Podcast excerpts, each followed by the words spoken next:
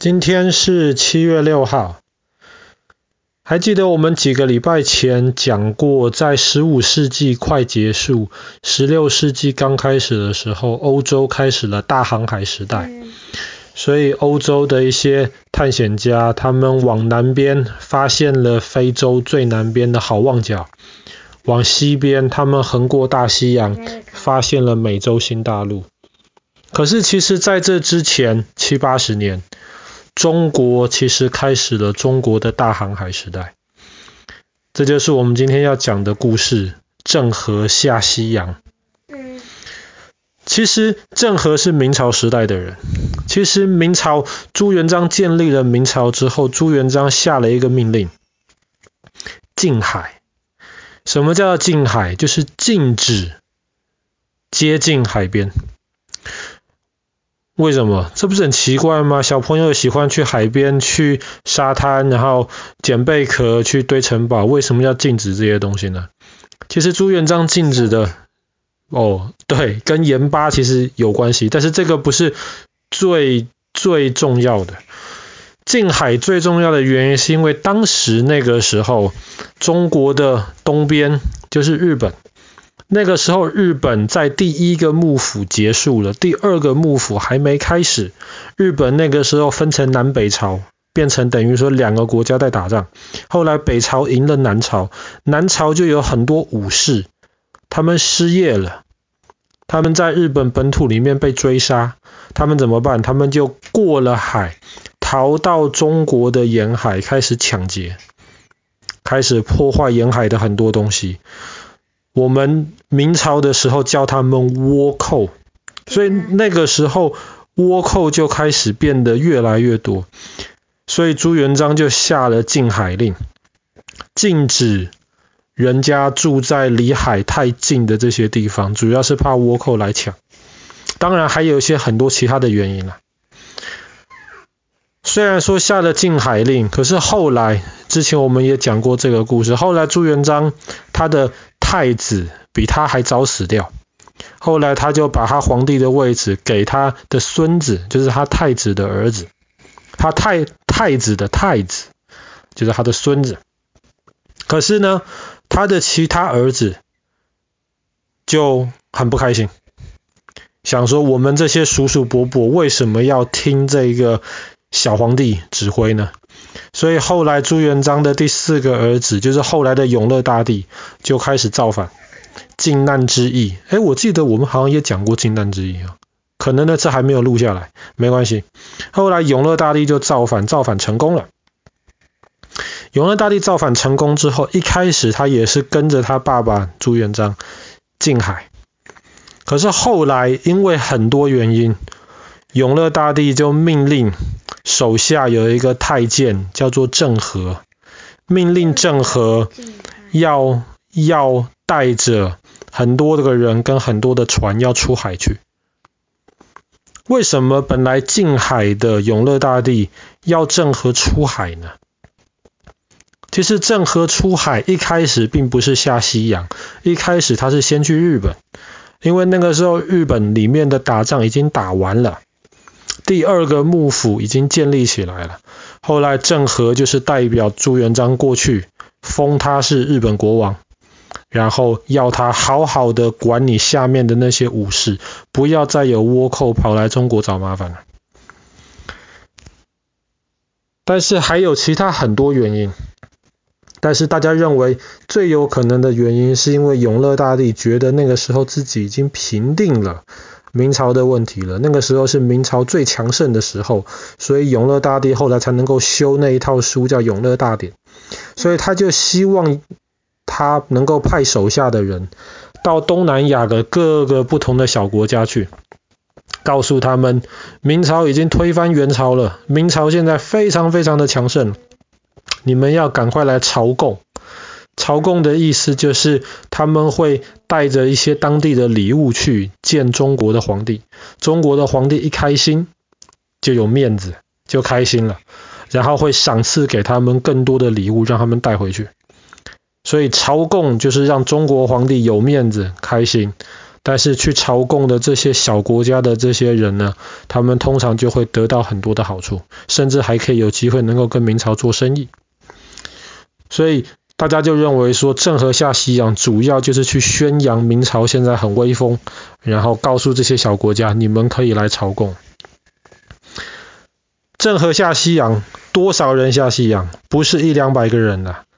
当时哥伦布发现美洲新大陆啊，几十个人一。一百多个人，不是几千啊，快三万，两万五到三万。郑和下了七次，每一次都不一样，但每次都是两万五到三万，两百多艘船。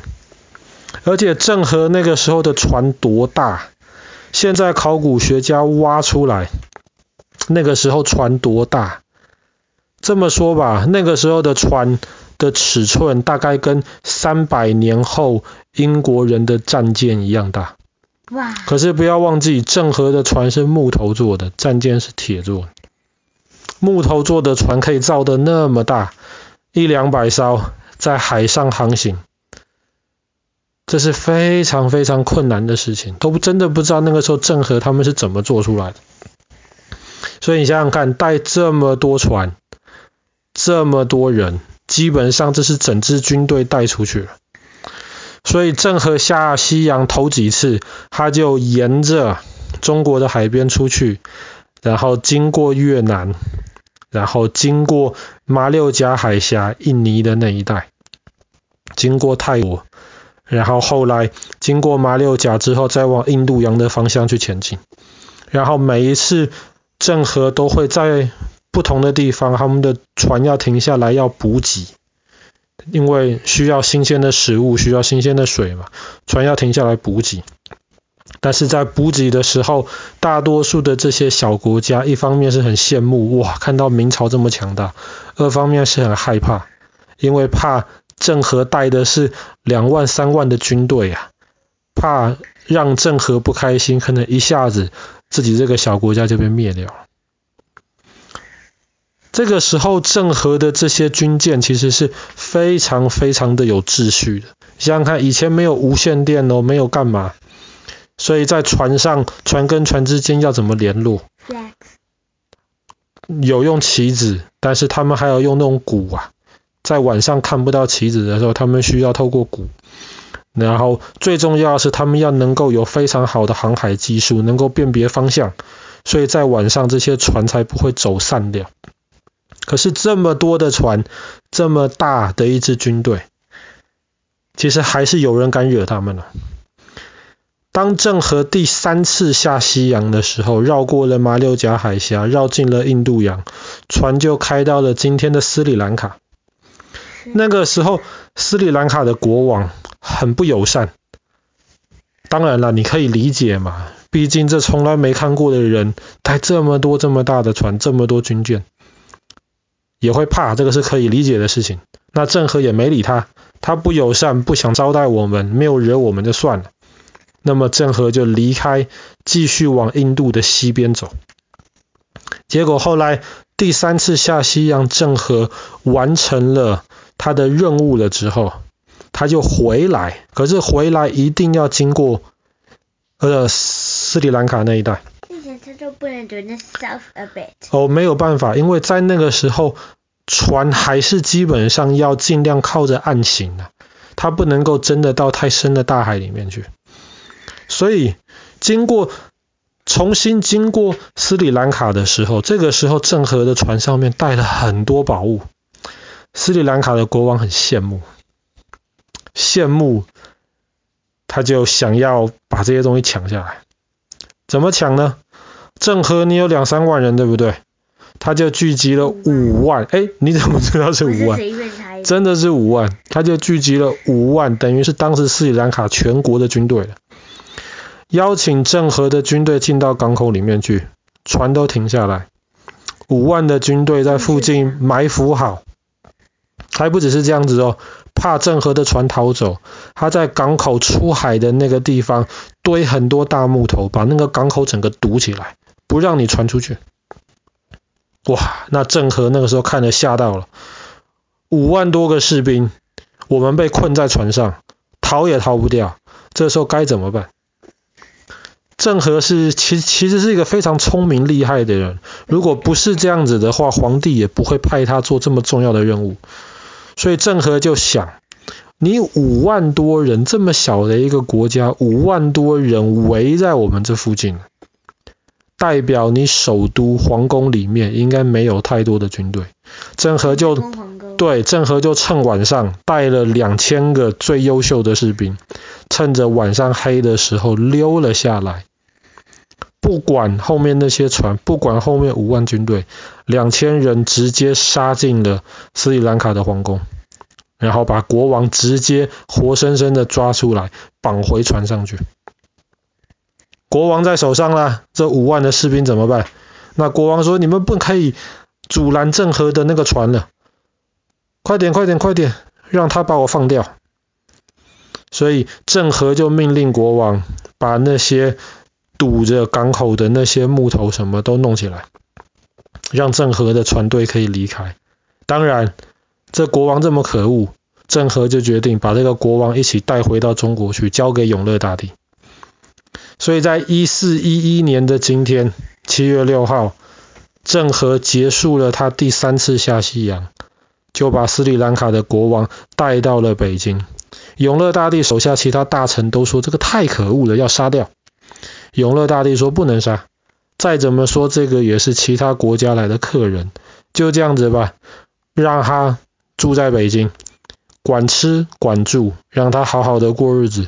皇帝你就别想当了。所以永乐大帝再下了一个命令，要其他人带到斯里兰卡去，叫他们选新国王出来。